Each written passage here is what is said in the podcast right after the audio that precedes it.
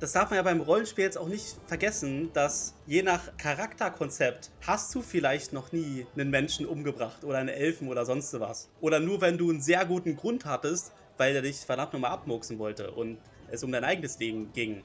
Aber nicht jeder Charakter im Rollenspiel ist so, ja gut, wenn das jetzt hier die Vereinbarungen sind, dass es hier auf Leben und Tod ist, dann mache ich das ganz einfach. Die Schwelle muss man ja trotzdem erstmal gedanklich übertreten. Als Spieler, klar. Als Spieler, logisch.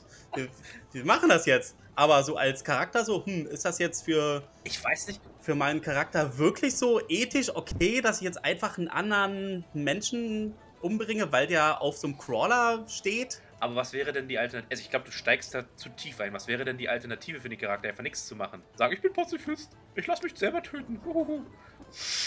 Es gibt Charaktere, die friedlicher sind, ja. Und es gibt auch Leute, die vielleicht nicht unbedingt so pazifistisch sind, aber die trotzdem vielleicht eine Hemmschwelle haben, jemanden umzubringen. Das nur im äußersten Fall. Aber das haben unsere Charaktere nie das, äh, also den Gewalt anwenden, da bin ich d'accord. Sie hatten jetzt nicht wirklich Probleme, Gewalt anzuwenden. Aber den extra Schritt, okay, dein Leben ist jetzt zu Ende. Das haben sie aber nie irgendwie thematisiert, dass das für sie ein Problem wäre. Nee. Also. Haben sie nicht. Weiß ich nicht. Also ich glaube, na, das ist für mich zu weit hergeholt. Aber gut, okay. Ähm, hm. Da bist du Hardcore-Charaktermäßig drauf. Also ich weiß nicht. Also ich finde das, hm.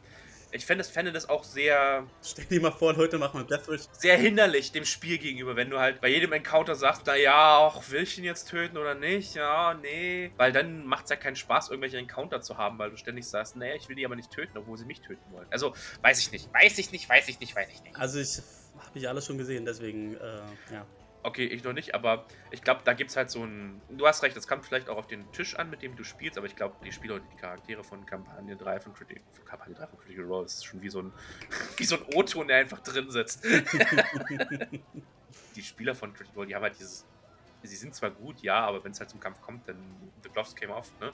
Also, ja, dann kämpfen sie, ja. Ja, also ich, ich finde es auch ganz okay, das so zu regeln. Wenn ich jetzt wirklich sagen, nur weil ich gut bin, töte ich halt keinen, fände ich schwierig. Muss ja nicht gut sein. Kannst auch neutral sein. Ja, okay, oder sowas, ne? Aber deshalb töte ich keinen. Ich sehe auf der einen Seite den Appeal, weil es halt wirklich dann um ganz, ganz krasses RP geht. Aber ich glaube, im Großen und Ganzen fände ich das dann doch recht hinderlich, weil wenn nur einer sagt, das ist doch scheiße, wenn halt immer einer unserer Charaktere nicht mitkämpft, weil der halt ethische und moralische Grundsätze hat, die er halt auf keinen Fall überschreiten will, auch wenn sein eigenes Leben in Gefahr ist. Hm.